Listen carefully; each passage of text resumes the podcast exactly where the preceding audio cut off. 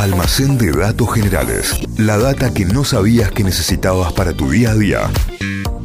Abrimos el almacén de datos generales, lo hacemos con el Santi a esta hora porque a todo aquel que se suma a la ronda de mates le queríamos regalar este momento. Y hoy viene de esto de, de- de incógnita, porque dice que es un lugar en el que hemos estado pero que no existe. Que todos estuvimos Claro. además. ¿Todos? Muy probablemente alguna vez en nuestra vida estuvimos, Ah, qué difícil. pero que nunca lo vamos a poder ver. Es una isla que se llama Null Island, N-U-L-L Island o Isla Null. Null Island, a ver. ¿Qué onda con esto? Porque la isla en cuestión no existe, pero en realidad si nos ponemos estrictos existe solo de forma virtual. Y para explicar toda esta historia, tenemos que hablar de eh, los mapas y las coordenadas. Si agarramos un mapa de los que teníamos en el colegio, eh, nos ponemos a ver los continentes dibujados y demás, lo que estamos viendo son proyecciones, porque Claro. es matemáticamente imposible representar en una hoja eh, a- la superficie de una esfera, como es el planeta. Entonces hay un montón de proyecciones que buscan eh, reflejar de, de ciertas formas, priorizando algunos aspectos y otros no, eh, el planeta. Y O sea, el planiferio que me mostraban en cuarto grado, quinto grado, que me lo mandaban a buscar a la hemeroteca, me decían, anda, tráete por favor el planiferio. Sí. ¿Cuál? El nuevo, te decían, porque ahí ya estaba separado la, la Unión Soviética y todo. Decían, tráete el nuevo. Ya ya sabía que el nuevo era el- con Rusia y sin Unión Soviética. claro. No es. Y no, porque es seguramente el 90% de chance de que sea la proyección de Mercator, que es la más conocida y es eh, la que tenemos en la cabeza cuando pensamos un mapa y en el que eh, se deforman las distancias entre los, por ejemplo, los paralelos y, y hace que los países se vean de tamaños irreales. Claro. Por ejemplo, en, el- en un mapa de Mercator, que es el que más conocemos, Groenlandia parece como si fuera del tamaño de África. Pero África es 14 veces más grande que Groenlandia. Ah, pero lo que pasa es que si no, no te queda. En Pero si no, no queda, porque es matemáticamente imposible hacer en un plano fiel eh, la superficie de una esfera. O sea Claro. que todas las otras proyecciones que existen, hay otra que se llama la de Gal Peters, eh, buscan priorizar algo y dejar otra cosa eh, ma- menos importante. Eh, esta de Gal Peters eh, lo que buscaba era sacar esa idea como eurocentrista que tenía la Mercator, porque en la Mercator el hemisferio norte es mucho más grande, eh, Europa en sí parece enorme, cuando en realidad es mucho más chiquito de lo que parece en realidad, y eso juega un papel hasta inconsciente en cómo pensamos Claro. el mundo, no es una cosa, eh, es otra historia. Pero volvemos al- a la historia de la isla. Para hacer mapas, los cartógrafos hacen líneas imaginarias que rodean todo el planeta. La línea que parte al medio, el, el- el mundo, por la mitad, es el Ecuador. Esa Sí. la conocemos todos. Sí. Todas las líneas paralelas al Ecuador, para el norte y para el sur, se llaman paralelos. Y también existen líneas que van de norte a sur, que se llaman meridianos. En la cartografía, el meridiano más importante, o meridiano cero, es el que pasa por un observatorio en Inglaterra que se llama Greenwich, la Sí, ciudad. Entonces sí. se lo conoce como el meridiano de Greenwich, el que pasa por allí, ese es el meridiano cero, el Ecuador sería el paralelo cero. Y de ahí se despegan todas las líneas imaginarias que se van entrecruzando en distintos pu- puntos del mundo Claro. y así se determina la ubicación de algo. Esas son las coordenadas geográficas.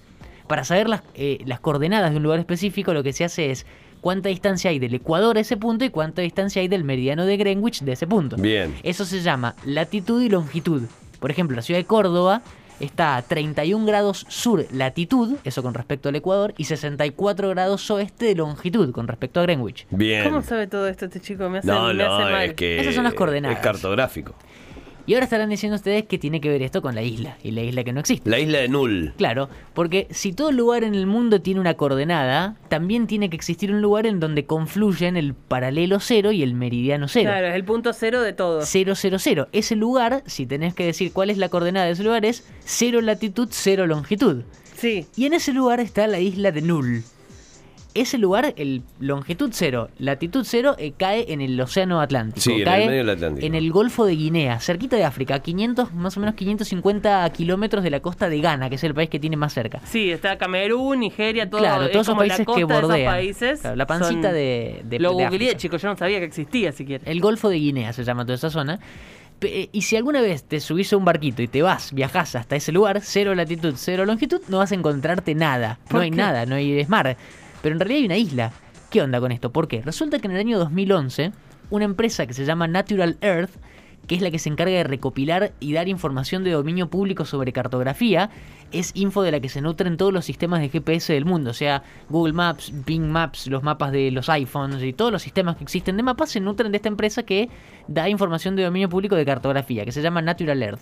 En 2011 incluyó en su base de datos que en latitud 0, longitud 0, había una isla muy chiquita, de un kilómetro cuadrado, que se llamaba Null Island. ¿Pero por qué? ¿Por qué si no hay nada? ¿Por qué decidieron poner una isla ahí? No hay por qué. Resulta que en los software que van encontrando coordenadas para eh, los GPS, por ejemplo, necesitan un lugar cero desde donde partir para llegar a un número. Como decíamos, Córdoba está a 31 grados sur de longitud, de latitud y 64 grados eh, oeste de longitud. Necesitan un lugar cero desde donde partir. Entonces los programadores de Natural Earth, de esta empresa, entendieron que si ponían en la base de datos que en ese lugar, latitud cero, longitud cero, existía un lugar real, los sistemas iban a poder partir de un lugar posta para encontrar cualquier otro lugar de la Tierra y no tener ningún error en la programación un error en el sistema. Entonces crearon una isla y le pusieron Null Island. Null en inglés es nulo, es como decir ahí no hay nada. Y en lenguaje de programación, para los que sepan programar, yo no, null eh, es el término para hacer referencia a que no hay datos, o sea que no hay nada. Claro, null. Entonces, eh, Null Island era la isla en la que no hay nada, pero que a la vez sirve que no haya nada. Y que sirve que esté ahí para los sistemas. Claro, nada porque es el punto cero. El punto cero. Hubo gente que fue más allá con esta idea y se fue con un poco de mambo porque le crearon una bandera, le crearon historia, cultura a toda esta isla que según Natural Earth tiene un kilómetro cuadrado, que es re chiquita, pero que en realidad no existe. Pero tomamos otra pregunta y otra parte. ¿Por qué dijimos al principio que es uno de los lugares más visitados del mundo? ¿Qué ¿Por tiene qué? que ver todo esto? Claro. es uno de los lugares más, eh, se arranquea en, en los servicios de geolocalización con la Torre Eiffel, con la Estatua de la Libertad, las pirámides de Egipto y Null Island.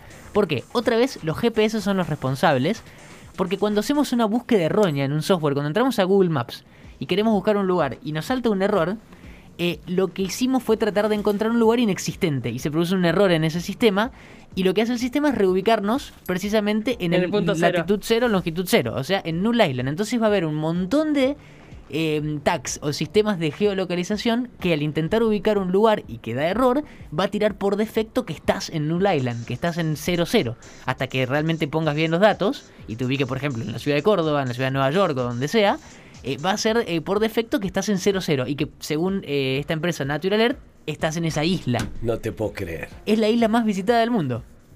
Porque todos hemos estado Pero- en el punto cero sin haber estado en el punto cero. Porque Pero si en, en el algún- red- en, la- en las redes, digamos, en internet hemos Claro, por eso, en el mundo virtual no Ah. estuvimos.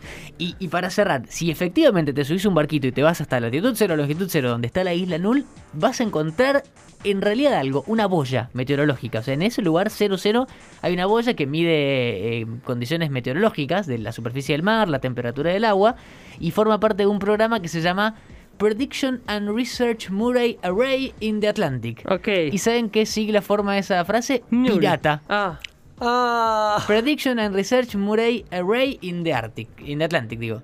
O sea Pirata. que es el punto pirata. Claro, un chiste tranqui, en el lugar más visitado del mundo que en realidad no existe, se llama Null Island. Existe solamente para salvar un error que tenían los GPS cuando ponías un dato cero y porque a veces los mismos sistemas es un acuerdo internacional, Claro, no sabían de dónde partir para ubicar eh, cierto lugar en el Claro. mundo. Entonces dijeron, hagamos que existe algo para que los sistemas puedan partir de ese 0-0 a ubicar cualquier lugar. Por eso es la isla eh, que está en ese lugar, que no existe y que por errores también, al hacer búsquedas nosotros, también la visitamos frecuentemente.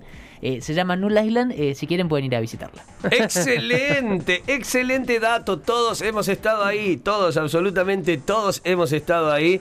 Y te lo había dicho el Santi, tienes razón. Es el que más sabe, viejo. Es el que más sabe, empiecen a hacerle caso. Almacén de datos generales que vas a encontrar como siempre en Spotify, eh, nos encontrás como Notify Diario. Así entras a Spotify, así nos encontrás en la podcastera, así están nuestros podcasts y así está el almacén de datos generales. Están todos ahí, eh. Googleá almacén de datos generales, poner en Spotify y te van a aparecer todos estos datos para después compartirlos en asado, ¿no? Y te haces el que remil sabés.